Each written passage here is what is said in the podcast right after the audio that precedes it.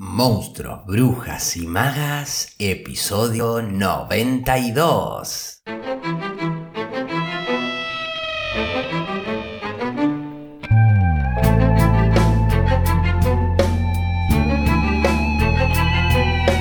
Acompáñenme a leer este relato de Camila Sosa Villada llamado Soy una tonta por quererte, del libro con el mismo título que dice más o menos así. Era una belleza. Y ustedes dirán, ¿cómo una vieja puta negra, alcohólica, sin dientes, ex convicta, heroinómana, rancia, podría ser una belleza? Ah, diré yo. Viejas putas de esa índole hemos conocido muchas, también ladies hermosas, claro, miles de mujeres así, pero nunca tan bellas como Billy. Dos chicas como nosotras, ya saben, dos chicas tan especiales, como solíamos decir a los muchachos, que nos interrogaban por nuestra entrepierna, chicas de noche, tímidos jotos de día, no teníamos mucha oportunidad de conocer a otro tipo de mujer. Las viejas putas desdentadas, risueñas y picosas como chile habanero eran nuestras amigas, las chicas de todos los días. Las peinábamos gratis, las maquillábamos gratis, les aconsejábamos el corazón, la cabellera y el culo y las abrazábamos con bondad. Esperábamos hasta que la última clienta del salón de belleza se hubiera retirado y hacíamos pasar a todas las desprotegidas, madres solteras, viudas, que necesitaban de nuestras manos para darse un momentito en la hermosura. No importaba cuán cansadas estuviéramos mi amiga y yo, que somos, como quien dice, las protagonistas de esta historia. Luego cerrábamos, éramos de confianza y teníamos la llave, y allí no había pasado nada. Sobraban temperamento y energía para socorrer de la fealdad o el abandono a estas damas disolutas. Personas decentes, gracias a la Santísima Virgen de Guadalupe que nos protege, hemos conocido muy pocas. Y no es que estuviéramos lejos de lamentada decencia, éramos chicuelas ingenuas en el fondo, como si nuestro pecado no nos eximiera de la inocencia. Pero no se nos daba conocer a mujeres u hombres decentes. Las personas tan disciplinaditas, tan obedientes, no, no aparecían en nuestro camino. Para escapar de la miseria, las damas decentes aceptaban todos los mandatos y los golpes y las contiendas de las familias a las que estaban obligadas a pertenecer. A veces las peinábamos y se olía en el cuero cabelludo ese rencor amonical por no poder renunciar a sus collares de perlas auténticas que colgaban de sus cuellos pesadas como una grillete. Las Goldman, las Rosenblatt, las York, esas mujeres eran aburridas y en las pocas ocasiones en que se cruzaban con nosotras nos miraban con muchísima desconfianza. Mientras las peinábamos, sujetaban sus bolsos contra los pechos escuchimizados, como si fuésemos capaces de quedarnos con algo ajeno.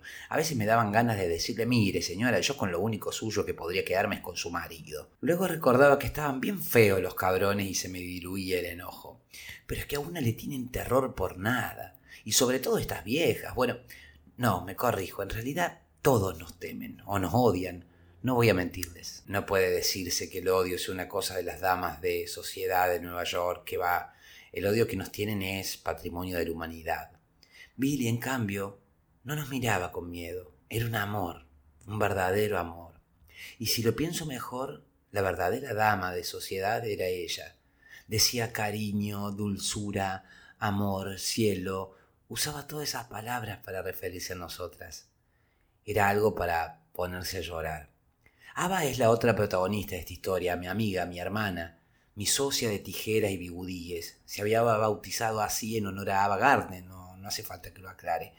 Nos conocimos de la misma manera en que conocimos a Billy, en un fumadero de Harlem, una noche de invierno gringo. El brillo de la doncella destelló en nuestras pupilas nomás al vernos y desde entonces no nos separamos más. Ava siempre lloraba cuando Billy le acariciaba el pelo y le decía con esa voz tan rota y ese aliento fatal alcohol y cigarrillos, que todo iba a ponerse mejor algún día, cariño, que el mundo cambiaría, mi cielo. Era de locos porque lo decía con tal convencimiento que parecía cierto. Y ella, como nosotras, sabía que había mucho por mejorar en el mundo, mucho que hacer, mucho que revertir, que no era sencillo. Pero mentía para alegrarnos y eso era mejor que el amor. Que como la conocimos, y es de los asuntos que te hacen creer que Tienes un porvenir, algo reservado únicamente para ti, como las huellas dactilares. Una destinación, deseaba. que haberla conocido era parte de nuestra destinación. Nosotras éramos muy asiduas a Harlem a pesar de ser chilangas. Nos gustaba ir por la noche o cuando comenzaba a oscurecer porque la barba se esconde mejor tras los maquillajes y además porque los fumaderos te encontrabas con negros que entre las piernas tenían bultos como tesoros de miles y miles de quilates. Una pensaba en todo el valor que había en el bulto de un negro, los rubíes, las esmeraldas, las perlas que podían encontrarse al abrir sus braguetas, que eran como un cofre, como un baúl cerrado con siete llaves y... bueno... No quiero ser soez y muchísimo menos obvia y explicitar qué era concretamente lo que íbamos a buscar a Harlem. Con Ava habíamos aprendido que a los hombres los escrúpulos en contra de los jotos y los travestis se las hacían espuma cuando fumaban marihuana o se excedían con el ron. Todos decían no, no, no, no, con travestis jamás, hasta que se hacían las 3 o las 4 de la mañana y las mujeres se marchaban con los blancos. Ahí sí nos hacían una seña casi invisible que solo nosotras entendíamos para que le siguiéramos por algún callejón o lo lleváramos a nuestro apartamento. Si habremos conducido negros de tesoros suntuosos hasta nuestra casa de dos plantas, regenteada por la negra que nos malcriaba, Mamá Mercy, la negra de nuestros corazones, una gorda maciza a la que le faltaba el dedo índice de la mano izquierda. Se lo había rebanado sin querer, cortando calabazas para Halloween en la casa de unos ricachones en Manhattan, le echaron a la calle, con la mano envuelta en un pañuelo que a duras penas contenía la hemorragia y el dedo en una bolsa de papel, y nunca más volvieron a abrirle la puerta. Decidió mudarse a la planta baja de su casa y arrendar la parte de arriba a señoritas. Pero bueno, no tuvo suerte y las señoritas escapaban en mitad de la noche debiéndole dos, tres, cinco meses de alquiler. Mamá Mercy era generosa y nunca recurría a la fuerza bruta ni contrataba matones para cobrar lo que era suyo de modo que siempre estaba siendo estafada por alguien, la muy mensa. Ava y yo llegamos a su puerta convocadas por un anuncio pegado en la vidriera de una farmacia. Le dijimos que teníamos trabajo como esteticistas en un salón de belleza en Manhattan. Nos hizo pasar y ya nos sentimos como en casa. Dos jotos sueltos en Nueva York, gritó el día que nos instalamos en la planta alta, en la que teníamos baño propio, con bañera y ventanas que daban un patio interno en que reinaba un nogal. Oh, mamá Mercy, podría apostar mis lindos ojos de India a que ustedes nunca probaron mejores estofados que los que preparaba Mamá Mercy. En materia de pasiones, Ava siempre tenía más suerte que yo. La gente pensaba que era tonta porque casi no hablaba y siempre había que llamarla dos o tres veces para que te prestara atención. Al comienzo yo también pensé que era bastante negada la pobrecita. Un mariquita tan bello y silencioso que por todo se disculpaba y pedía permiso con esos dedos largos y finos que parecían agujas de tejer. Luego entendí que de tonta no tenía ni un pelo. Había aprendido a desconectarse de este mundo y guarecerse dentro suyo como si se tratara de un palacio. Lo único que la mantenía en las cuestiones de la tierra era su belleza. Todas esas generaciones de teutones que la precedían y le habían heredado los ojos más azules del mundo le aseguraban buenos amantes. Una travesti así, con los ojos tan claros, y la piel más blanca que la leche que tomábamos en el desayuno tenía el cielo ganado en asuntos de hombres. Acércate, güerita, le decían los latinos de por ahí, casi lamiéndole las orejas. Pero ella no los escuchaba paseando por los salones de sí misma. Yo soy una chaparra más bien gruesa de cintura que gustaba y sigo gustando de la panificación en exceso. Mi única ventaja en esto del travestismo es que casi no tengo vello en ningún lado. Herencia india, supongo pero nunca he sido una preciosidad ni mucho menos. Y los hombres se encargaban de hacérmelo saber. A veces fingía dormir después de volver a casa de los fumaderos de Harlem sola como una perra. Ava entraba al cuarto con un negro de piel glaciada, digamos de un metro noventa, un metro ochenta, y desplegaba el biombo de madera para generar intimidad. Nuestras pelucas, de pelo natural, por supuesto, reposaban en la cómoda en unas cabezas de maniquí, y nuestros vestidos estaban todos escondidos entre el esqueleto de la cama y el colchón. A veces el negro en cuestión notaba que había alguien del otro lado del biombo porque yo sin querer tosía o giraba sobre las sábanas ásperas. Estaban tan borrachos que podrían haber estado escribiendo a máquina y para ellos hubiera sido lo mismo, pero a veces el negro que notaba mi presencia del otro lado del biombo hacía dar marcha atrás la erección de su tesoro y decía, ¿quién está ahí? Es mi hermana, respondía ella. ¿Por qué no la despiertas para que nos acompañe? No, duerme ahora, no la molestes, decía Ava, que era mezquina con sus negros y no los prestaba, jamás. Y cuando el negro se quitaba la camisa, yo podía respirar todos los secretos que se escapaban de esa piel.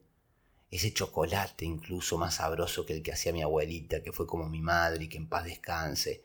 Y cuando Ava le quitaba los pantalones con una velocidad que asombraba, también respiraba todos los olores que salían de allá abajo. Ava era muy limpia, lo llevaba a la cómoda donde estaban las pelucas y de un latón recogía agua con la mano y frotaba las pelotas del negro eventual con un poquito de jabón hasta hacer espuma y despertar ese tesoro de rubíes y doblones que adquiría más y más tamaño hasta hacer una espada que ella se metía toda todita en la boca, como un fakir sin pestañear ni soltar una lágrima. Y cuando la penetraban en la cama yo escuchaba como ella pedía por favor que no le hicieran gritar. Y cuando ella decía eso, los negros la penetraban con más fuerza y a ella no le importaba el dolor. Y yo sentía como mi entrepierna, que no era ningún tesoro, iba poniéndose más dura y más dura y me odiaba por eso, porque yo odiaba a mi pito casi tanto como me odiaba a mí misma. Pero eso era antes, antes de Billy. Antes de conocerla tenía alojado un sentimiento como ese dentro mío. Cuando iba a orinar, miraba mi entrepierna y pensaba, te odio, te odio, te odio tanto. Toda mi tristeza es por tu culpa, te odio tanto que te cortaría con una tijera de podar. Ahora no lo trato así. Incluso a veces, ahora, cuando me quito la ropa y me miro el pito colgando, le digo te quiero, te perdono. No quise decir todo eso. ¿Ya les dije mi nombre? No, no se los dije. Me llamo María, como mi abuela, que en realidad siempre fue mi mamá, porque fue la mujer que me crió y me llevó de la mano a ver los fuegos artificiales de fin de año allá a 30 cuadras del Zócalo, en Colonia, San Rafael, donde me crié. Mi mamá se casó con un gringo cuando yo tenía 12 años. Se fue a vivir a California con la promesa de volver a buscarme al año siguiente, pero nunca más volvimos a verla. Viví con mi abuela hasta que cumplí los 17.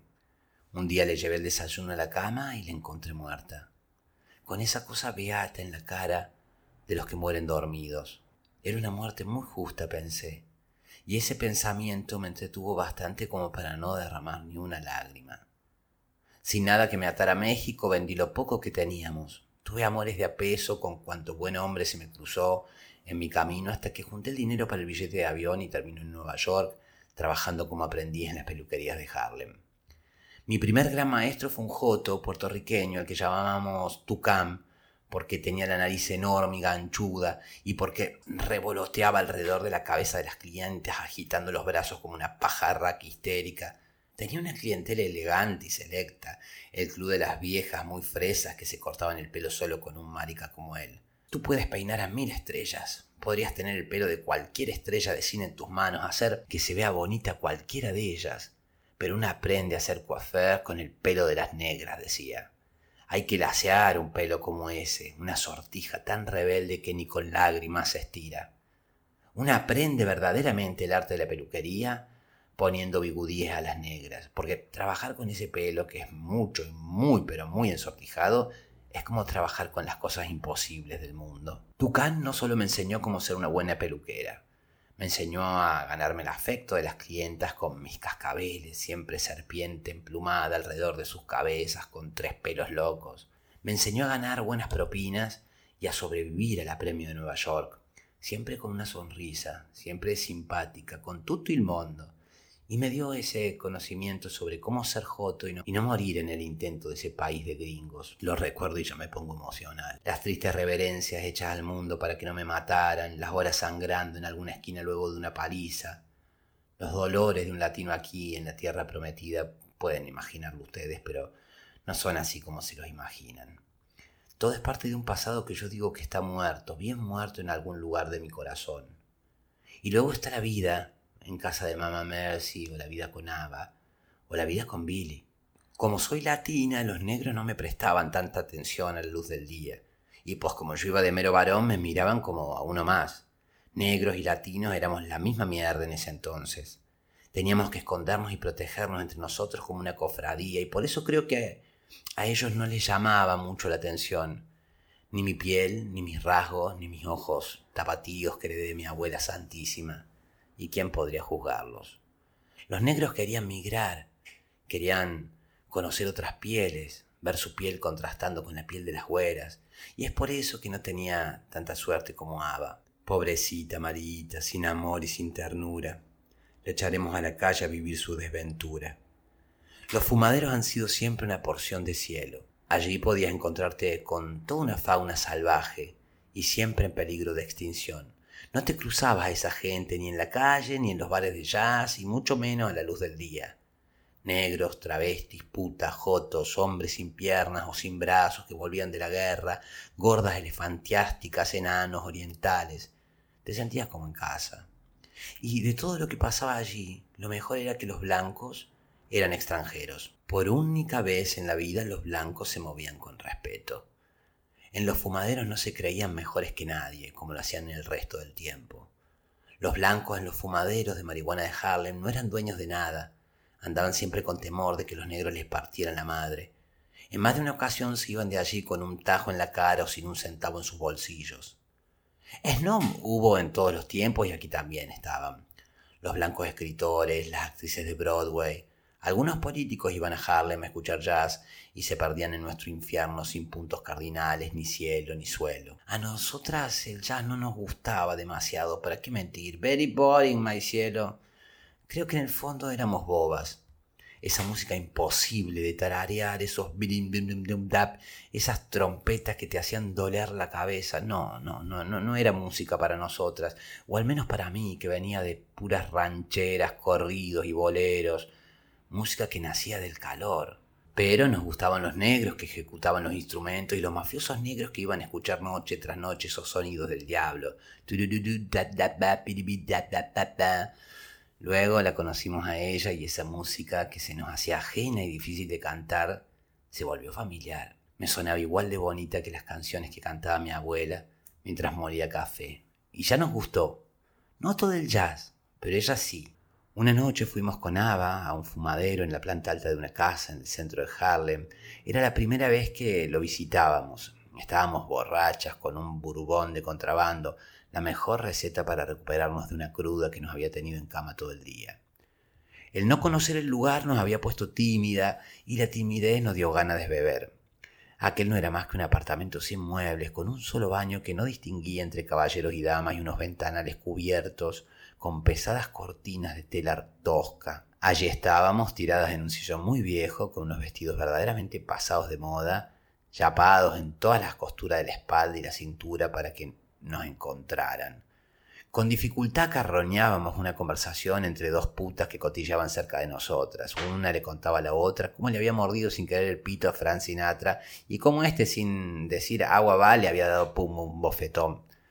El chisme se vio interrumpido por un alboroto que subía por la escalera. Pensamos, es la pinche policía, nos llegó la hora. Ya saben, no es ninguna novedad lo que sucede cuando la policía arresta a dos chicas como nosotras. Ava brindó conmigo y se tomó su vaso de whisky de un solo tirón. Fue una buena vida contigo, hermana, dijo. La abracé sin poder decir lo mismo. Yo pensaba que la vida había sido una mierda y que el mundo era una mierda, pero no se lo dije porque no quería arruinar su solemnidad. De pronto oímos la carcajada de alguien cuya voz nos resultó muy familiar. Ahora se escuchan los tiros, pensé, pero no, se escuchó una voz muy, muy cansada, muy suave, como un tintineo de latas derrumbradas que subía por la escalera. Apareció primero Luis Armstrong, el mismísimo Luis Armstrong, señoras y señores, y por detrás una dama, hay que decirlo así porque no cabe otra palabra, una dama en un vestido blanco de satén bordado en piedrecitas brillantes que encandilaban más que cualquier bulto de negro que anduviera por ahí. Era Billie Holiday. Al subir el último escalón, su tacón se enredó con el vestido finísimo que llevaba puesto. O tal vez fue con el saco de piel que iba arrastra, que te arrastra por el piso como si no valiera nada, y se desmoronó. Yo con todo mi vestido chapado y pasado de moda, de un salto no sé cómo por teletransportación, me puse de pie, la tomé por los brazos impidiendo que se diera de bruces contra el suelo. Parecía que un hechizo había suspendido la voluntad de toda la concurrencia. Incluso Armstrong se había quedado ahí paradote sin hacer nada. Al agarrarse como pudo de mí, sus manotazos me rozaron la cabeza y mi peluca se corrió y me dejó la mitad de la frente y mis entradas, ay, mis entradas de hombre al descubierto, y la gente se echó a reír. ¿Qué pasó, amorcito? ¿Se terminó el hechizo? ¡Ah, la Cenicienta se convirtió en hombre! Oía las burlas venir de todas las direcciones como sablazos. Basta, supliqué, no hagan esto. Ava corrió para acomodarme la peluca y Billy Holiday miró a todo el mundo con un odio tan nítido que parecía vapor saliéndole por los ojos. Oigan bien, partículas de mierda. Si alguien vuelve a reírse de esta dama, se regresa a su casa sin pelotas, gritó. Armstrong volvió a reírse, se puso a charlar con las putas chismosas y Billy Holiday me acarició la mejilla y me dijo, gracias, cariño. Vino a sentarse al sillón con Ava y conmigo. En el bolsillo de su bisón llevaba una bolsita de cuero llena de una marihuana perfumada, mejor perfumada que ella, y se puso a armar un porro para fumar con nosotras. Al terminarlo gritó, ¡Eh, bupa! ¡Fuego! Armstrong se acercó agitando un encendedor que debía valer más que toda mi vida entera y encendió el porro en mi boca como un verdadero caballero. El gesto más dulce que un hombre había tenido para conmigo en un lugar como ese. Señoritas, dijo, y se quitó el sombrero. Te presento a mis amigas, ellas son... Ava, dijo mi amiga con la cola en un grito. María, dije yo, y estiré la mano para darle un apretón, pero él me la tomó y la besó. Y juro, por la luz que me alumbra, que ni Ava ni yo, grandes rastreadoras de tesoros en braguetas, miramos su entrepierna. Nos quedamos como atontadas, su sonrisa, su voz, su sombrero, no sé. Estábamos sentadas junto a Billy Holiday y el mismísimo Armstrong había encendido un porro en mi boca. Alguien con poder, con elegancia, con prestigio, había intercedido por mi dignidad. Toda la noche la Holiday permaneció con nosotras, preguntó dónde vivíamos, qué clase de comida nos gustaba, si éramos travestis de tiempo completo, aunque no recuerdo bien si fueron esas las palabras que usó que cuánto calzábamos, que si nos gustaba su marihuana, que si teníamos algún disco de ella, que si la habíamos escuchado alguna vez cantar, que si teníamos ganas de ir a comer con ella, que si podíamos peinarla alguna vez para uno de sus conciertos, que si nos gustaba el jazz y que de dónde habíamos sacado nuestros vestidos, que cómo era posible tener tan mal gusto, que nuestros vestidos eran espantosos, que ella tenía muchos vestidos que no usaba y que nos lo regalaría para que no anduviésemos con esos trapos yapados. Rió, se emocionó, Bebió hasta el límite de la resistencia al alcohol, siguió riendo junto a nosotras y se durmió en mi falda. Tenía las mejillas hundidas y los pómulos muy altos. Parecían la superficie lunar con pequeños cráteres en su piel de chocolate.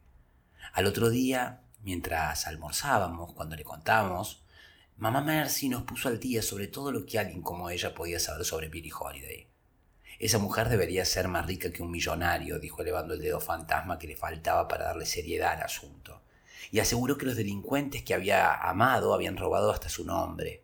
Nos habló sobre cómo, siendo una niña, había sido violada por un vecino, la cárcel, los chismes sobre su drogadicción, la policía persiguiéndola y todo el mundo dele que te dele a la cantaleta sobre su sexualidad, su pasado, sus merecimientos y qué clase de castigo debían infringirle para darle escarmiento.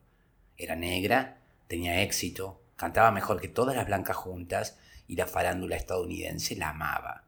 No iban a perdonarle un solo paso. Le agarramos el gusto a ir al fumadero donde la conocimos. Llegábamos siempre a la misma hora y nos sentábamos en el mismo sillón desvencijado a esperarla. Siempre aparecía con un vestido nuevo, con una sombra para ojo distinta cada vez y ese col negro rasgando su mirada como un navajazo corría a nuestros brazos entalcados y peludos. Ava y yo éramos muy felices con el regalo de ser distinguidas de entre la gente por una mujer como ella. Ava y María, purísimas zorras, decía con los brazos en jarra. Háganle lugar a esta pobre vieja puta. Se desmoronaba sobre el sillón y se quedaba con nosotras. Ignoraba a todo el mundo con tal de estar rodeada por sus chicas. Y cada noche, como una cebolla, iba quitándose capas y capas de vestidos hasta dejar al descubierto una semilla herida y sangrante, su corazón, su nombre secreto. Apenas nos conocimos se abrió de par en par como si fuéramos sus mejores amigas. Nos contó que a veces no podía levantarse de la cama de la tristeza por la separación de su marido Luis, que a costa de su trabajo tenía mansiones en California y coches convertibles, mientras que ella pedía prestado dinero a sus amigos para pagar su renta. No la dejaban cantar en Nueva York en los bares y clubes que la habían consagrado por una estúpida ley que prohibía actuar fuera de teatros a quienes hubieran estado presos más de un año. Ella había estado en la cárcel 366 días. Era inexplicable que la misma mujer de vestidos de reina viviera peor que nosotras, dos travestis latinas perdidas en Harlem. Mientras más asiduos eran nuestros encuentros con ella, más de otro mundo nos parecía su amistad. Un enamoramiento así creo que ni Ava ni yo habíamos tenido nunca ni por un hombre, y todo hasta ese momento sin haber escuchado ni un disco de ella. Al tiempo, Ava compró Lady Sings the Blues y nos desburramos para siempre, escuchándola una y otra vez sin poder creer que esa fuera la voz de la misma mujer que nos regalaba marihuana y nos pagaba la cerveza. Llevaba siempre una pulsera de oro que tenía un diamante muy fino y relucía muy bien en su muñeca delgada y oscura. A mí me enloquecía mirar aquel diamante como los gatos que se enloquece con un punto de luz. Debo haberla cansado de tanto mirarle la joya porque una noche se la quitó con soberbia y me la puso entre las manos. Tem, para que no andes mirando diamantes ajenos como una muerta de hambre. No la acepté, me dio pudor. Billy andaba por Harlem y toda la bendita Nueva York como si no fuera famosa. Cuando veía su tapado de bisón o el fulgor de sus diamantes, entendías que no era la pordiosera que creías que era. Con esos pantalones de tweed manchados y agujereados por las brasas del tabaco que caían sobre su falda. Era una estrella. Y andaba de aquí para allá con dos travestis del brazo. Mis amigas, decía, Desafiaba a todos y a cada uno de los parroquianos con la mirada. De tanto verla y compartir porro y pañuelos, a Ava se le ocurrió invitarla a desayunar un día que huíamos de la salida del sol como vampiras. Aceptó y se quedó hasta muy tarde, casi hasta la noche, encantada con Mama Mercy, nuestras pelucas y vestidos raídos. Raídos pero sensuales, diría a nuestro favor. Y vino a desayunar muchas veces. Después de una noche de ronda, acudíamos a Mama Mercy como gatas buscando el tazón de leche justo cuando el cielo se ponía rojo antes de que saliera el sol. Dormíamos despatarradas, con las pelucas puestas y los pitos estrangulados en cinta adhesiva dentro de las bombachas donde escondíamos nuestros tesoritos chilangos. Mamá Mercy nos daba café, bollos de pan con miel y mantequilla, leche caliente, tocino, sándwich de pollo, huevos rancheros que yo misma le había enseñado a preparar. Después de todos los porros devorados en el fumadero, teníamos hambre como para comernos a la mismísima Mamá Mercy, pero al final y luego de atacar la mesa, como si fuera nuestro último desayuno, nos quedábamos respirando pesadamente mientras los párpados cedían al cansancio. Billy dormía con nosotras, arriba. Juntábamos las camas y hacíamos una gran cama para las tres. Nos echábamos como animales recién nacidos, apenas con los cierres de los vestidos bajados y las pelucas arrojadas de cualquier modo sobre los muebles como ropa interior en una noche de amor. Al despertar a la hora del almuerzo, nos sentíamos felices de estar juntas en esa amistad mucho mejor que un amor. Oye, Billy, susurró Ava una mañana de esas en las que amanecíamos hechas un nudo. ¿Por qué te juntas tanto con nosotras? Ah, desde que Luis se fue no, no sé en qué ocupar los putos días. Contaba con pocas amistades además de nosotras. Entre ellas una guitarrista gigante que la acompañaba en algunos conciertos y que tenía brazos más musculosos y velludos que cualquier hombre. La habíamos bautizado la gran lesbiana, pero como no podíamos decirlo así, la llamábamos la gran con Ava bromeábamos sobre lo mucho que nos gustaba esa masculinidad con que tocaba su guitarra, como si estuviera haciéndole cosquillas a las caderas de una chica. Era una buena amiga de Billy, pero no siempre tenía tiempo para estar con ella. A nosotras nos quería mucho y siempre pagaba nuestros tragos. Buenas chicas, nos decía. ¿Qué están haciendo esta noche, buenas chicas latinas? No podíamos resistirnos a su encanto. Sospechábamos que era lesbiana de puro malpensadas que éramos, de puro anticuadas nomás. Pero lo cierto es que era un amor con la Holiday, incluso cuando la otra se ponía bien pendeja por la borrachera. Todos huían, menos la gran. Intuyo que Billy gozaba de su soledad tanto como la detestaba, porque se nutría de eso para cantar con el estómago lleno de whisky, litros y litros de whisky. No conversaba con nadie, encerrada y sola. Tal vez había pedido soledad para estar en paz, y ahora que la tenía muchas veces no sabía qué hacer con ella. Había que vivir una soledad genuina y total para hacer lo que ella hacía con su voz. A veces canturreaba mientras íbamos por las calles de Harlem y dejaba asomar su talento en apenas un susurro musical. Se nos ponían los ojos en blanco de caminar junto a una mujer así. Ya éramos expertas en su discografía, siempre orientadas por Mama Mercy, que nos regalaba discos y recortaba notas en los periódicos para nosotras. Y a pesar de la confianza, nunca la habíamos escuchado en vivo, con orquesta y todo, digo. Nunca la habíamos visto frente a un micrófono. Pero el trabajo escaseaba para Billie Holiday y ella, la verdad, parecía descansar un poco del ajetreo de la exposición, no solo al público, sino a las tentaciones nocturnas. A veces venía a la peluquería y nos pedía que alisáramos su pelo. Nosotras untábamos todo el largo con aceite de ganso, luego poníamos unos ruleros gigantes, muy tirantes, y la metíamos bajo el secador con una revista en la mano. Intentamos arreglarle las uñas, pero no hubo modo. Se las comía, las devoraba, las rumiaba como un hueso de pollo. Tenía los bordes en carne viva, siempre sangrando por algún lugar de ese cuerpo que, conforme pasaban los días, también iba poniéndose más y más delgado. La maquillábamos como si fuera la muñeca con la que no habíamos jugado de niñas, y ella se dejaba hacer, toda sumisión, toda blandura. Llegaba a roncar cuando lavábamos su cabeza. Tenía el pelo seco y maltratado, pero cuando se soltaba su eterna coleta, parecía una amazona recién llegada a Nueva York. Ella prefería llevarlo siempre recogido, trenzado, muy tirante. De esa forma le daba su estiradita a las arrugas alrededor de los ojos y la frente. Tenía un par de dientes picados, pero ¿quién en ese entonces podía darse el lujo de una dentadura perfecta? Solo las estrellas blancas del cine y de la radio, y a veces ni Humphrey Bogart. Una tarde llegó a casa mamá Mercy con un buen humor que mejoró el aire a pura risotada. Los niños negros en la calle jugando a las escondidas se habían puesto a bromear con ella mientras esperaba que le abriéramos. Dice mi mamá que usted es cantante, lanzó uno de los escuincles. Si es cantante, que cante, desafió otro escondido tras un poste de luz. Yo no tengo que demostrarles nada, críos del demonio, les contestó muerta de risa. Denos una moneda entonces, si no quiere cantarnos, que nos dé una moneda, exigió una niña. Billy hurgó en su cartera e hizo el ademán de darle la moneda a la niña, pero luego se retractó. Gritó a la ventana de nuestro cuarto, ¡abran de una vez! que me van a desvalijar un par de críos. Hasta enviaron un señuelo, miren esta preciosidad, los ojos más lindos de América. Y señaló a la niñita pedigüeña. Mamá Mercy abrió la puerta. Más le vale no estar molestando a la señora. Le silbaban y seguían pidiendo monedas. Billy miró a la que había pedido dinero primero le guiñó el ojo y dejó caer una moneda dentro de una maceta junto a la puerta para que los otros niños no se enteraran. Desde la ventana de arriba vimos todo el despliegue del corazón de Billy. La tarde se tiñó de su bondad. Traía verduras y pollo que había comprado de camino y una botella de licor de menta que tenía la intención de acabarse durante la cena. Parecía dar pequeños saltitos en vez de caminar. Y había salido una presentación con una orquesta dignísima en el Onyx en Harlem. Era un poco clandestina, no, no haría publicidad, pero sería una gran noche, lo sabía. Vengan a verme. Si la veo entre el público todo va a ser más fácil. Allá fuimos con mamá Mercy y Ava. Antes Billy pasó por el salón para que la peináramos y maquilláramos y luego se fue a ensayar con el pianista que la acompañaría, que según ella hacía chillar el piano en vez de hacer música. Nosotras la peinamos y corrimos a cambiarnos para ir al bar, arreboladas, encantadas, fascinadas con la idea de por fin ver a Billy cantar. Esta vez no, no estábamos trasvestidas. Nos refugiamos en nuestras ropas de hombre para ir a un bar de jazz y evitar los problemas.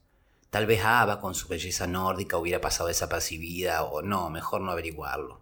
Pantalones, camisas, zapatos bajos y unas gotitas de perfume detrás de las orejas para no sentirnos perdidas en todo ese disfraz. Nos habían reservado una mesa ubicada nada más y nada menos que junto a la de Talula Bankhead y otras notables de Nueva York, Estábamos tan apabulladas por todo lo que pasaba a nuestro alrededor que no nos atrevimos a respirar hondo para no cortar el hechizo. Mamá Mercy por fin salía de su cocina. Se había puesto un vestido bonito que encandilaba de lo limpio y nuevo que era. Con un guante de raso cubrió la ausencia de su dedo índice. Un pianista blanco, muy joven, amenizaba la espera. De pronto las luces bajaron y comenzaron a subir al escenario los músicos negros con sus bultos de joyería y sus instrumentos lustrados tanto como sus zapatos y sus joyas. Si algo me gusta de los hombres de mi raza es que visten como gitanos. Mire esos anillos, esos relojes, cómo brillan, dijo mamá Mercy. Tranquila, le respondió Ava, salió olor a quemado de tu vestido. Reímos con discreción para no jotear descaradamente dentro del Onix tan prestigioso e histórico. Desde la barra venía la gran lesbiana con su guitarrota enorme llevándola por encima de su cabeza. Permiso, permiso, permiso a las chicas buenas, dijo al pasar junto a nosotras. Era tan enorme que bien podría haber trabajado en el puerto como estibadora. Mamá Mercy comentó, si supiera que es lesbiana, hoy mismo le daba la llave de mi casa. Es más macho que el más mero mero, contesté. El dueño del local apareció desde el fondo del escenario, se paró frente al micrófono y habló como un presentador de circo. Era un pelirrojo que les exigía demasiado a los botones de su camisa. Estábamos aterradas de que uno de esos pequeños misiles saltara por la presión de su barriga directamente a nuestros ojos. Sudaba mucho y le temblaban las manos constantemente.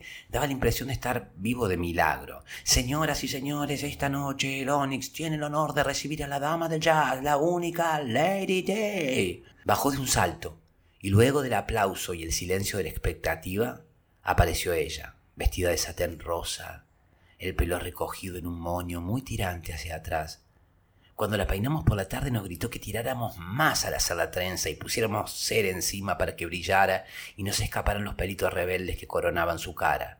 Nosotras tirábamos como si tuviéramos ciñendo un corsé.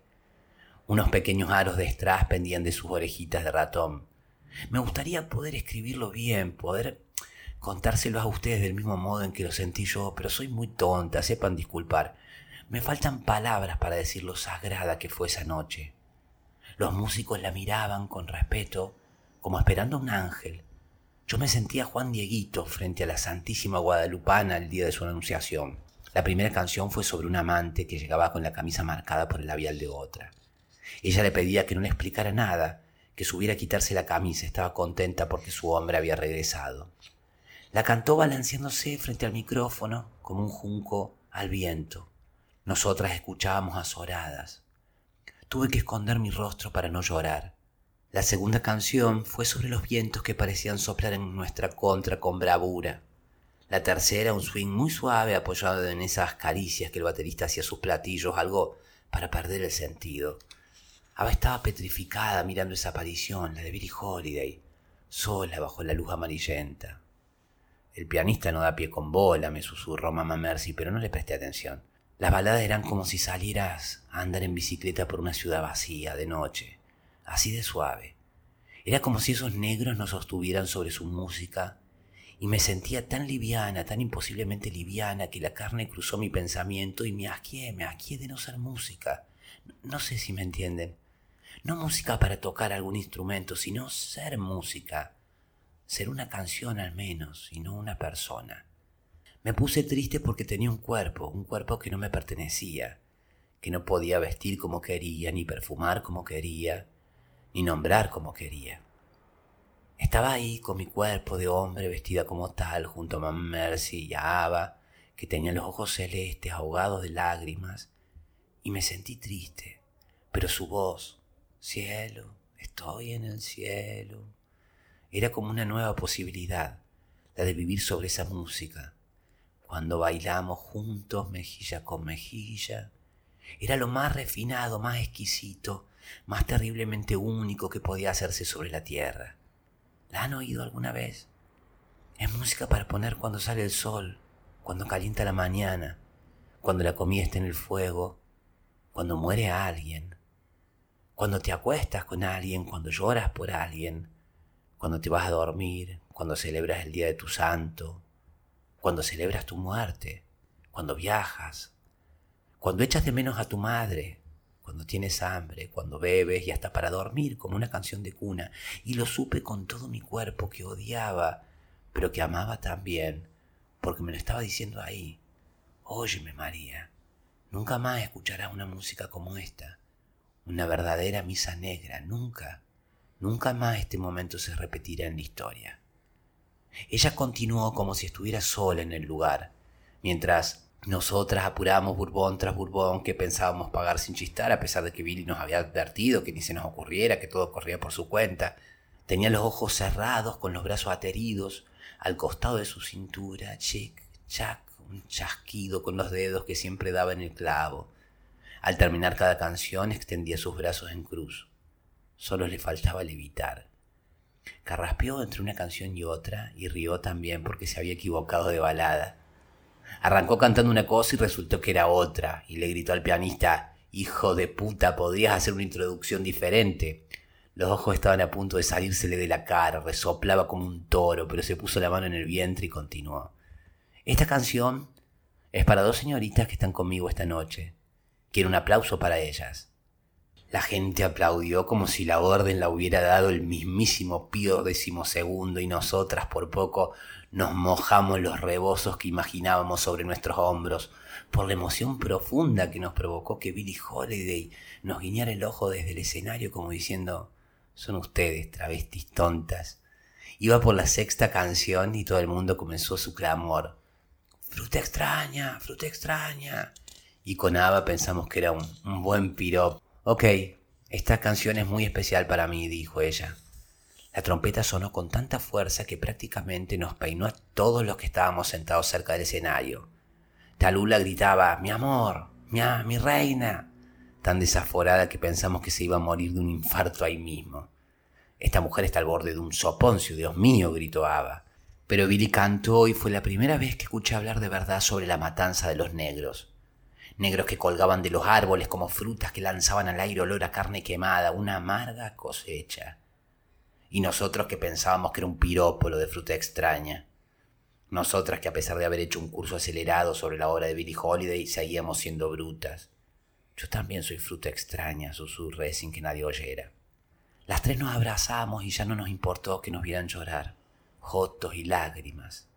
Billy terminó la canción en un grito y con los ojos vidriosos y extenuados como si se hubiera quedado sin fuerzas para seguir cantando. Todo el lugar se vino abajo en aplausos y ovaciones, salvado por dos hijos de puta que estaban apoyados en la barra. Bebían vino y a los gritos soltaban sus groserías, sus insultos a la orquesta, purititas provocaciones a los mozos del lugar y las señoritas que pasaban cerca de ellos. Quienes estaban en las mesas pedían silencio, por favor, y ellos respondían buscando el pleito. Todo lo que tengo es tuyo, continuó, y antes de que llegara el estribillo, los dos tipos groseros que estaban en la barra levantaron la voz y gritaron Policía de Nueva York. Lo hicieron con tal autoridad que Billy se cayó y desapareció en un parpadeo tras el escenario.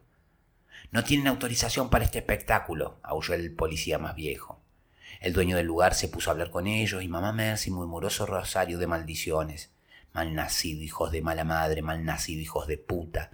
Yo me preparé para romper una botella con el filo de la mesa y defender a Billy si la arrestaban y sabía que Ava me seguiría en la contienda. La cosa no pasó a mayores porque Billy Holiday desapareció en un automóvil que derrapó por las calles de Harlem y terminó en casa de mamá Mercy. Había roto la puerta para poder entrar y estaba sentada a la mesa cuando llegamos. Lo siento por la puerta, mañana la mandamos a arreglar.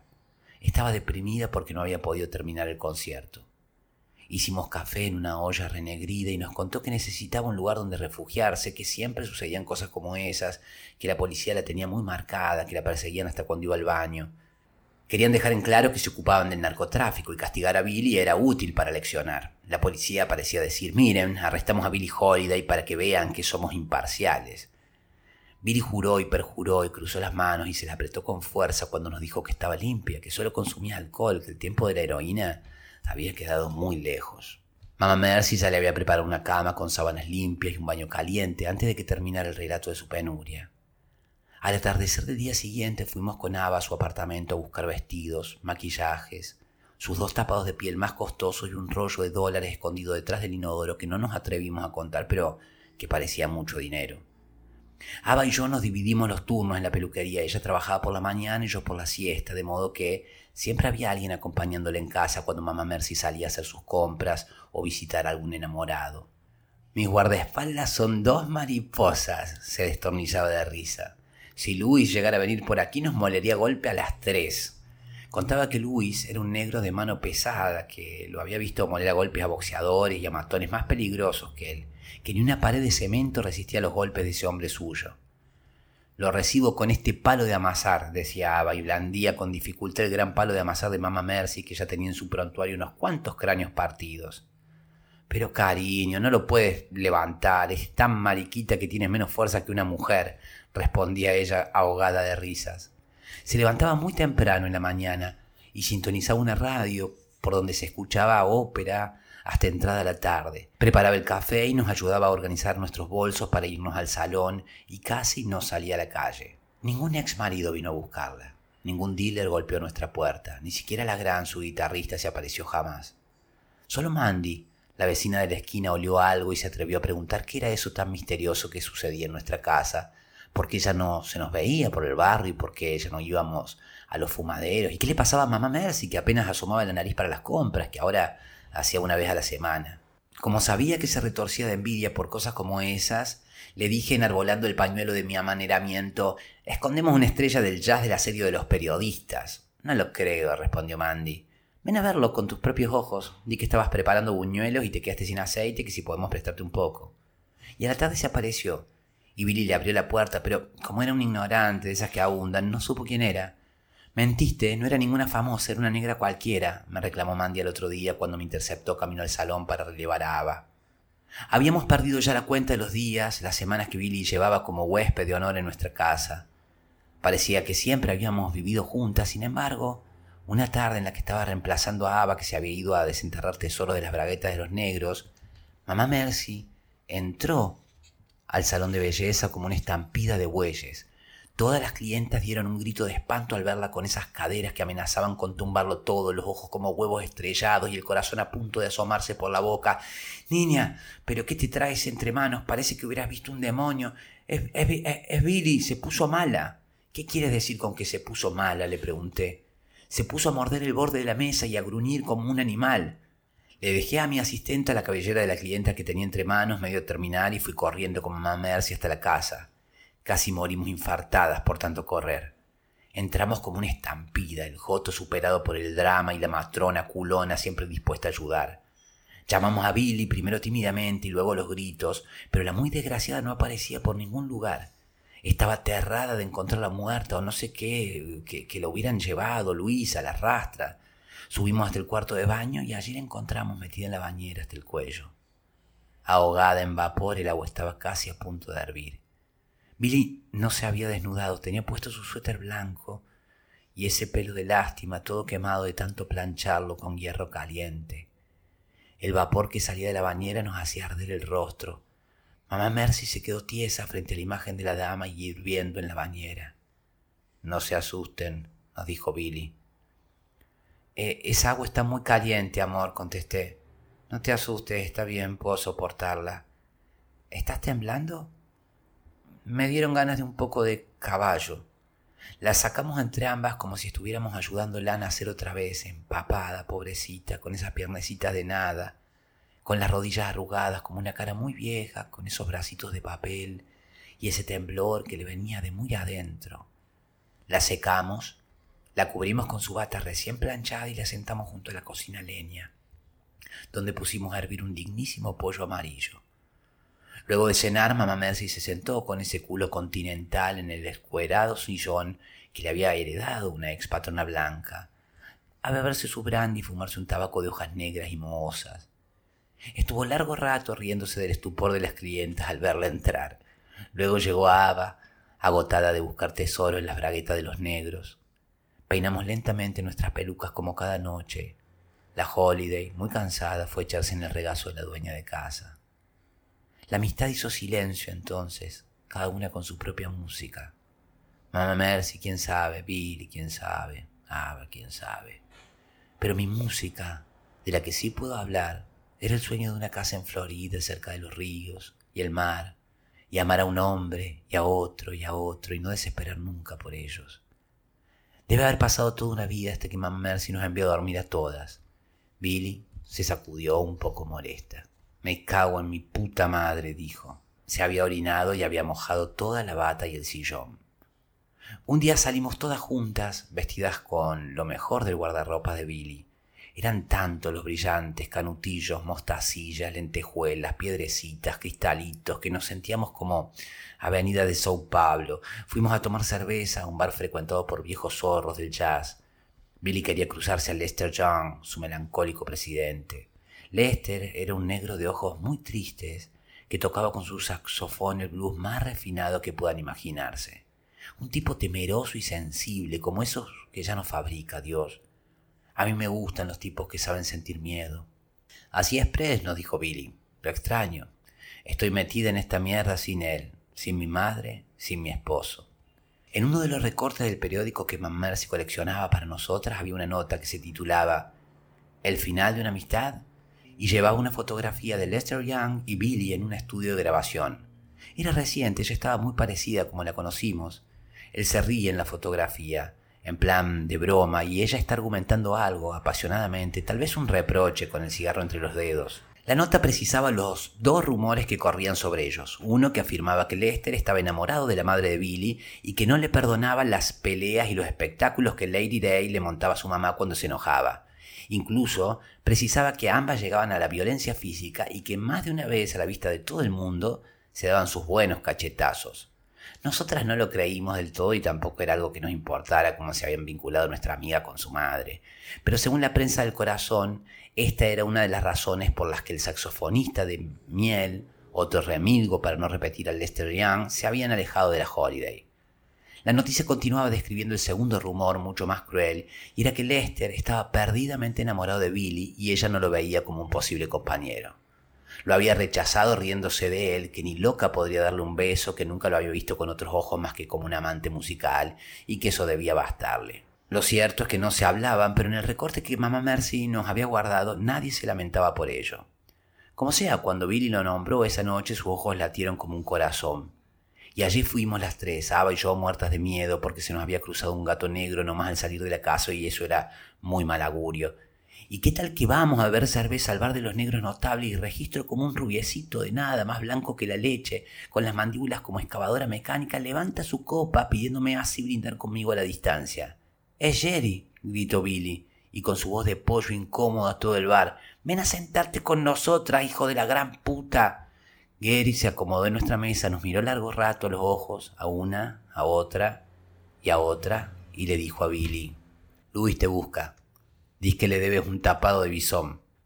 me lo regaló con mi propio dinero, no le debo nada, lo vendí, no tenía para comer. Dijo que iba a dejarte los riñones como un puré si no aparecía el bisón o el dinero del bendito bisón. Se lo vendí a esta guapa señorita que está aquí conmigo, respondió ella y apretó la rodilla de Ava que entendió la indirecta. Tienes que cuidarte un poco más. Con Webster queremos juntarnos, hacer algo y quisiéramos que estuvieras. Esa noche Lester no apareció y Billy se desencantó de la vida. Le pasaba a menudo, por otro lado, podía ser la mujer más alegre y de repente la más triste. Se cruzaba en la calle con un niño que le sonreía y lo tomaba entre sus brazos y corría a comprarle caramelos y lo cubría de besos y de su risa entabacada. O de bien que estaba decía, bueno, ahora se terminó. Y se ponía a limpiar toda la casa de punta a punta y de arriba abajo hasta dejarla como un espejo a la velocidad de la luz. Y así, con la misma ligereza, se tumbaba en un sillón a terminarse una tras otra botella de ginebra hasta quedar inconsciente. Y esa noche que no encontró a Lester quedó amargada. A la semana nos avisó que volvía a su apartamento, que si Luis no la había encontrado en todo ese tiempo, ella no volvería por ella. Seguro está intentando sacar un dólar del culo gordo de Hella Fitzgerald. Va a dejarme tranquila, estoy segura y antes de dejarnos nos mandó a llevarle a Sarah Bogan a la puerta del teatro donde cantaba una misteriosa caja chata envuelta primorosamente en un terciopelo azul Francia. Nosotras, que para hacer el mandado fuimos nosotros, cumplimos en llevarla y entregarle mano a Sara, que se comportó, hay que decirlo, como un ángel de sonriente amabilidad. Es un presente que le envía Lady Day, señorita Bogan.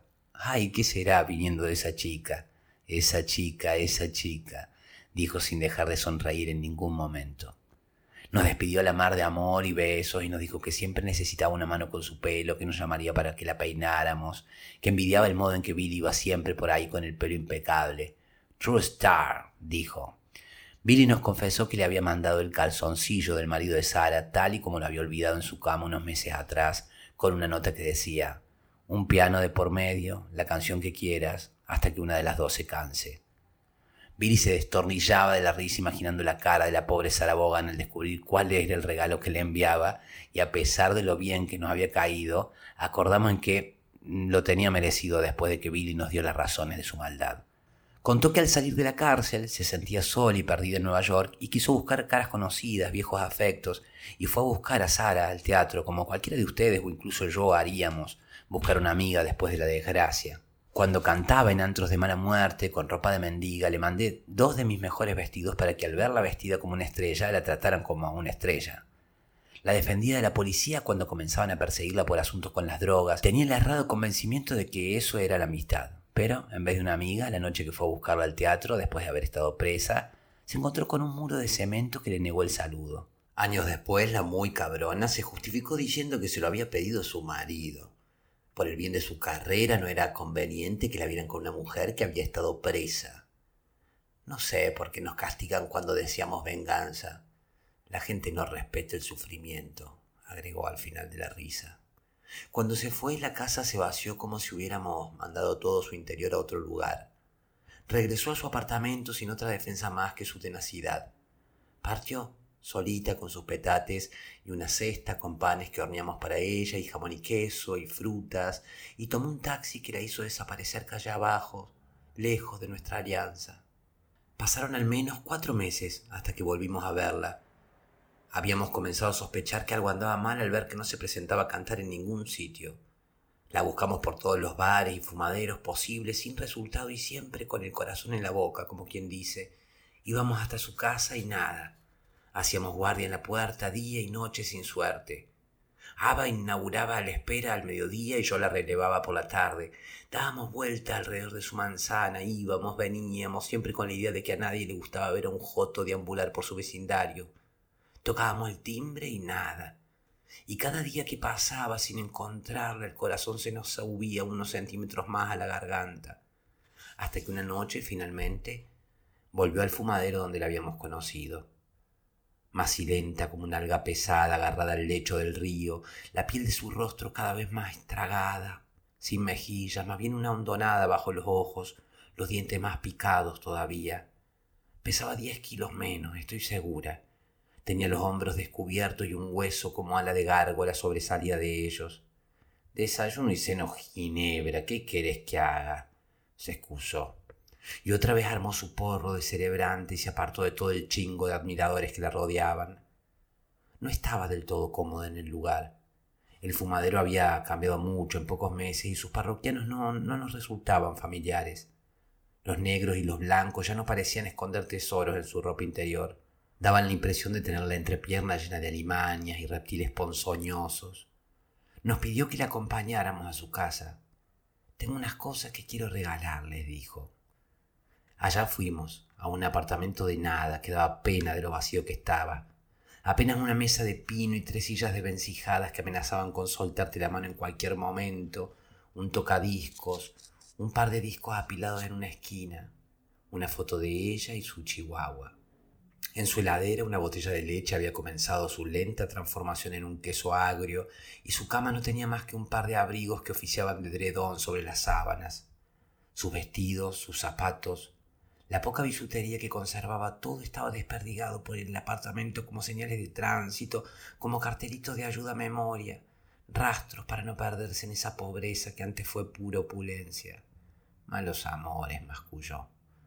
Puso uno de sus discos de varios años atrás con una voz mucho más joven y pristina que la de ahora, y ahí nomás comenzó a preparar un pollo a la cacerola.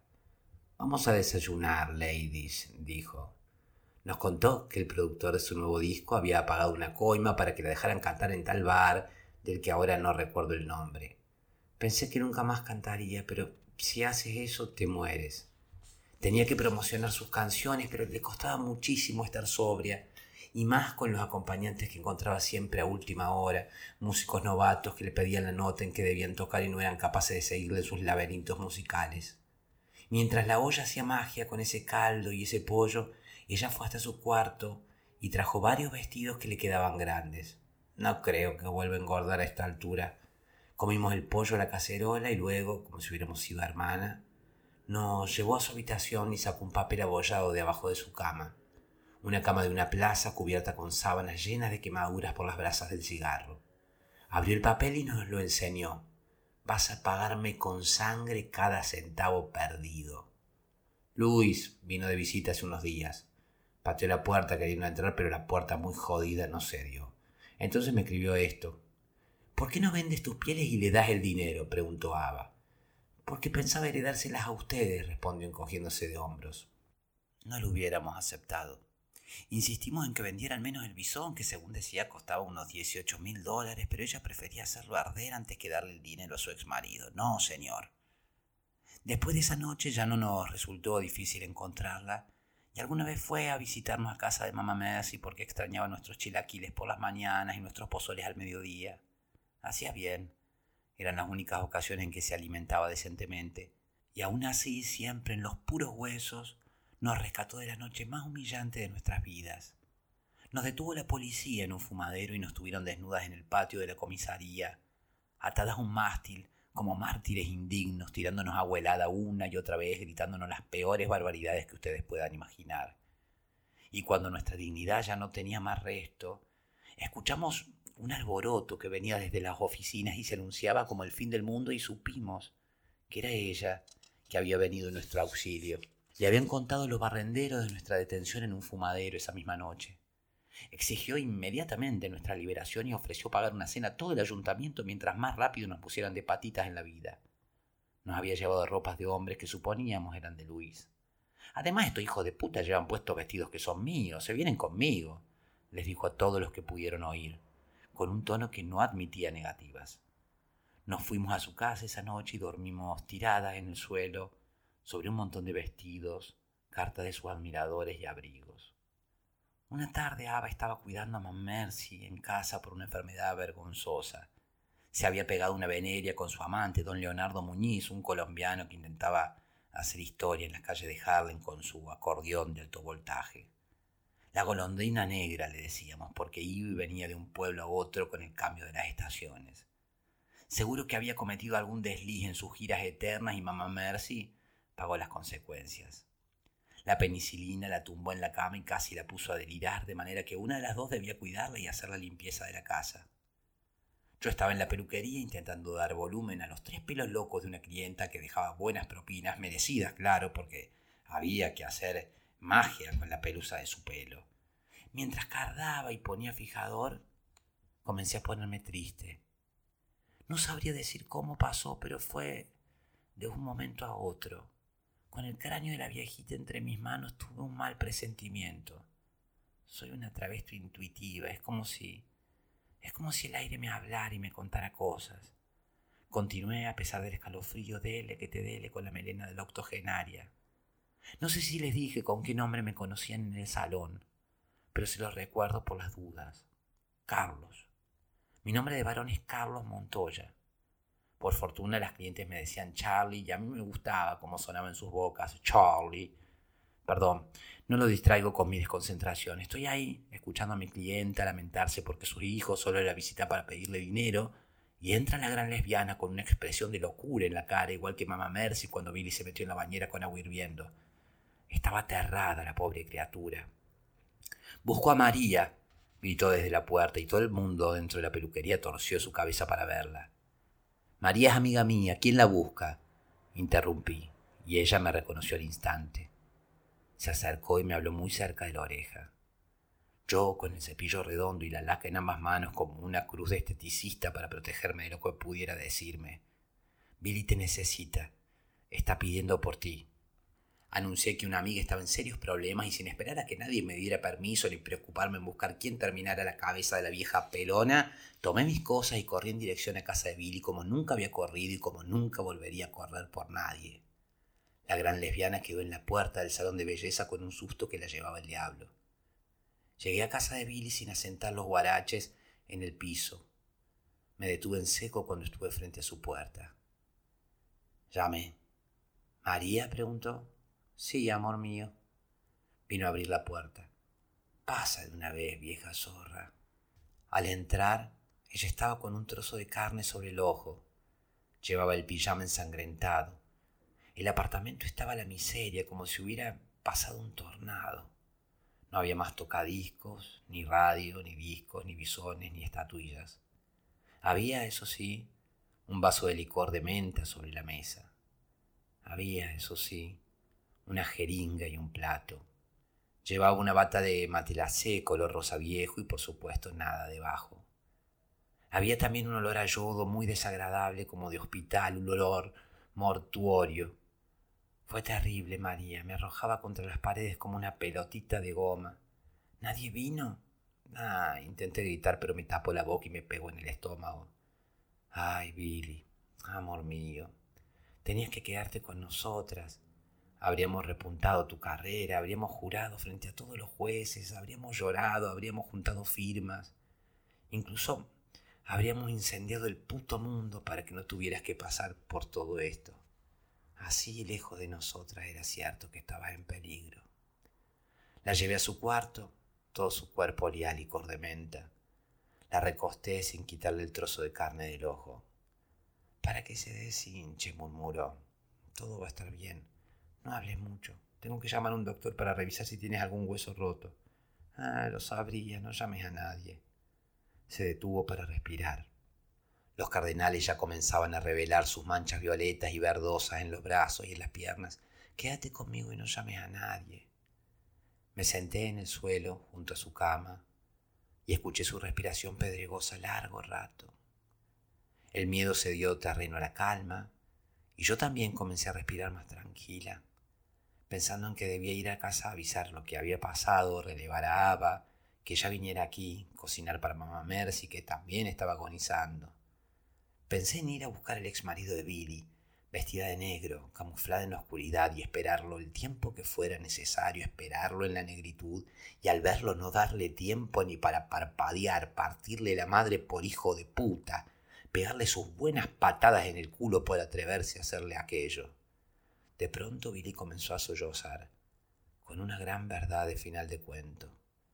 Se llevó el bisón que quería regalarte.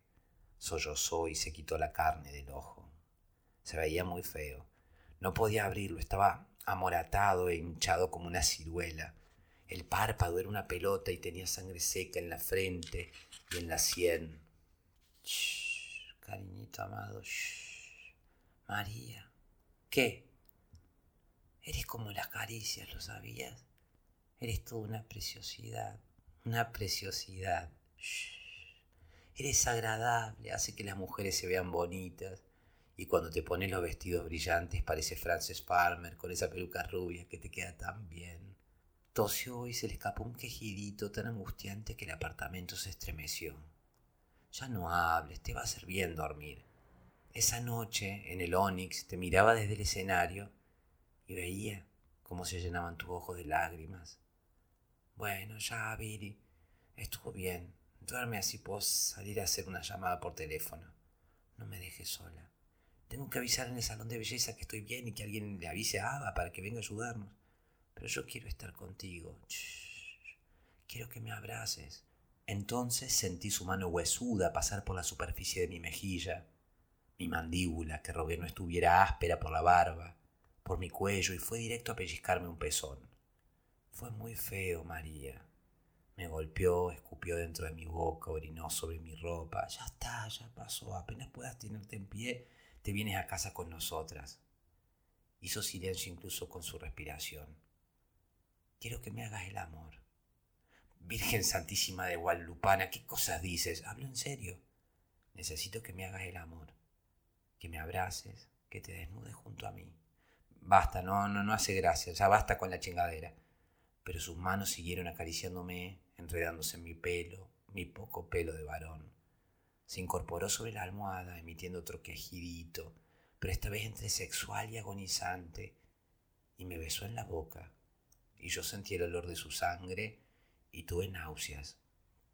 Hablo en serio, pero no soy un hombre, ¿cómo puedo hacer eso? No necesito un hombre, necesito a mi amiga, a María, que me acaricie María. Y desprendió mi camisa, botón por botón, con el arrullo de sus pulmones de anciana cantándome muy cerca de la boca, y luego metió su mano dentro de mis pantalones y se me cayeron las lágrimas, y ella me dijo que me tranquilizara, que no estábamos haciendo nada malo y sin darme cuenta estaba desnuda junto a ella, con mis pezones sin depilar y encuerada, y ella con ese cuerpecito cadavérico lleno de cardenales que el hijo de puta de su ex marido le había dejado como souvenir. Ella seguía susurrándome cerca de la boca cosas que no entendía pero que me mareaban por el olor de sus palabras, y de repente estaba dentro de ella, penetrándola, queriéndola, acariciándola con sumo cuidado para no hacerle doler y ella estaba muy quieta, con el ojo que podía abrir muy abierto, mirando dentro de mí misma, conociéndome entera. Todo olía mal en la habitación, incluso mi vergüenza tenía un hedor particular, algo inolvidable, como la noche en que nos rescató del ayuntamiento. Y yo no entendía qué pasaba con mi cuerpo, por qué esa rebeldía de tener un pito duro justo ahora y con ella. No identificaba ninguna sensación, no reconocía nada de lo que sucedía allá abajo y allí dentro. Pero continué moviéndome con mucho cuidado mientras ella abría la boca y se quejaba. Voy a acabar, le advertí. Fue muy breve, como un golpe. Acabé y lloré sin saber por qué. Ella quedó exhausta y se durmió. Yo me vestí, salí en punta de pie y regresé a la casa.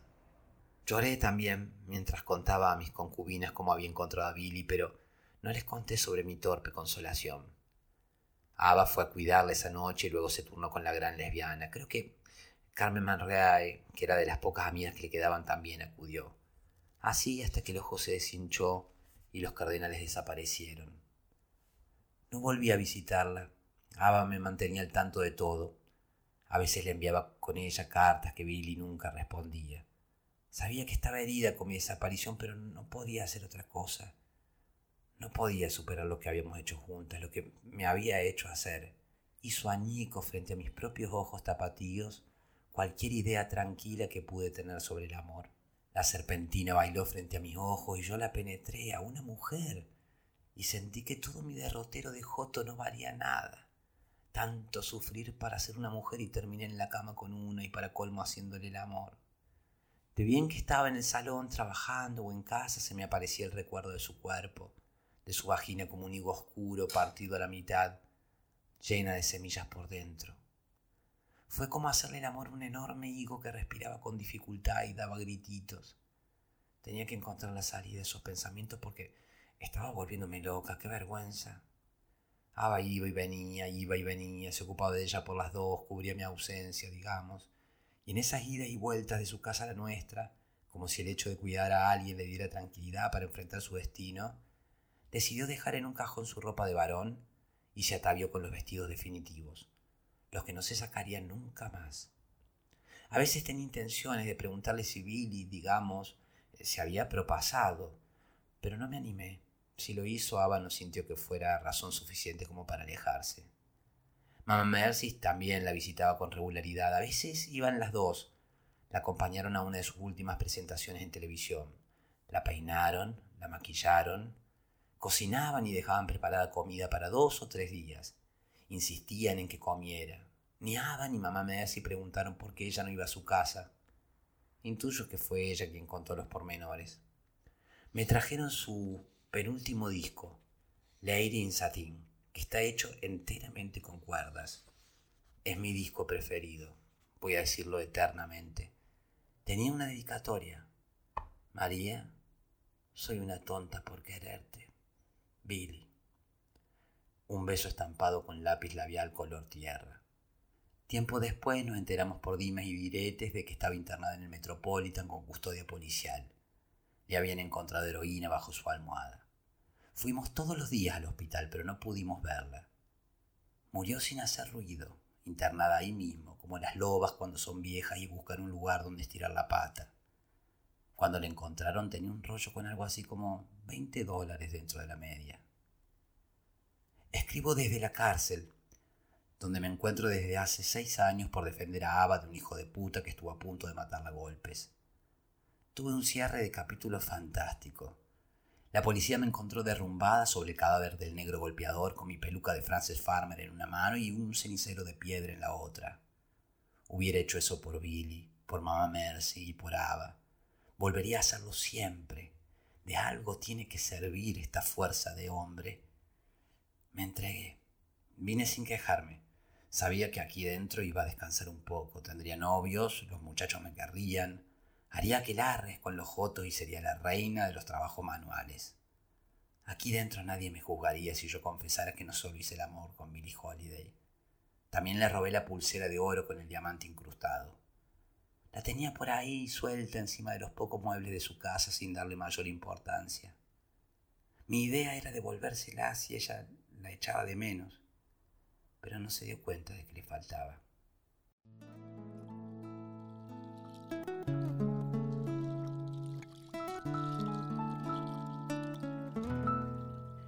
Y bueno, ahí estuvo entre nosotros, Soy una tonta por quererte de Camila Sosa Villada en este episodio número 92 de Monstruos, Brujas y Magas. Lectura que, como saben, vamos a compartir en el Club de Lectura durante el mes de junio y a la cual si desean se pueden sumar. En el Club de Lectura no solo nos reunimos a debatir, charlar y compartir impresiones sobre el libro, sino que también les van a llegar semanalmente mientras dure la lectura newsletters con material complementario de análisis, reflexión, contenido vinculado y una hoja de ruta para organizar y estimular la lectura. Si desean inscribirse, encuentran toda la info en las notas del episodio. Y bueno, por acá quedamos entonces hoy en este episodio que salió un poquito atrasado. Espero que hayan disfrutado tanto como yo de esta lectura, que les invito a que vayan, les voy a dejar el link como ya saben abajo en las notas del episodio por si quieren comprar el libro, recuerden que esto es solo uno de los cuentos del libro. Y bueno, en el episodio de la semana que viene vamos a comenzar con el análisis y la reflexión precisamente del libro que ya estamos leyendo ahora en el Club de Lectura, Klaus y Lucas. Vamos a conversar sobre quién es Agota Christoph, esta autora húngara que se tuvo que exiliar en Suiza durante la guerra. También vamos a hablar de diarios íntimos, de la orfandad que se inscribe en el cuerpo y seguramente de mucho más, eso la semana que viene.